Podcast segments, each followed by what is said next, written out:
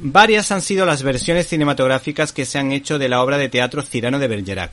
La primera es de Michael Gordon y estaba protagonizada por José Ferrer en 1950, que ganó el Oscar. La segunda versión estuvo protagonizada por Gerard Depardieu y la tercera es una versión moderna pero ajustada protagonizada por el actor hollywoodiense Edgar Ramírez y que se llamaba Cirano Fernández. El caso es que la editorial Reino de Cordelia saca a la palestra Cirano de Bergerac, ilustrada con cierto gracejo por José María Gallego. Se trata de una tragicomedia de cinco actos en verso.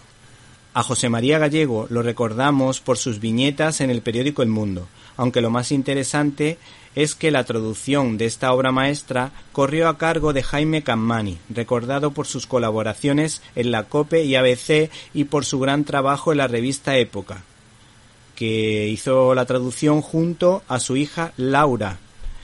Eh, de alguna manera podemos decir que han respetado los decasílabos y alejandrinos del autor marsellés.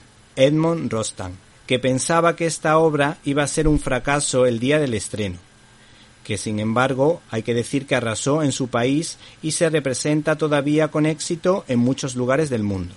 En España se pudo disfrutar recientemente de este personaje de la mano del inolvidable Gustavo Pérez Pug, que aprovechó eh, el trabajo de traducción de la citada saga de los Cammani. ¿Te está gustando este episodio? Hazte fan desde el botón Apoyar del podcast de Nivos. Elige tu aportación y podrás escuchar este y el resto de sus episodios extra. Además, ayudarás a su productor a seguir creando contenido con la misma pasión y dedicación.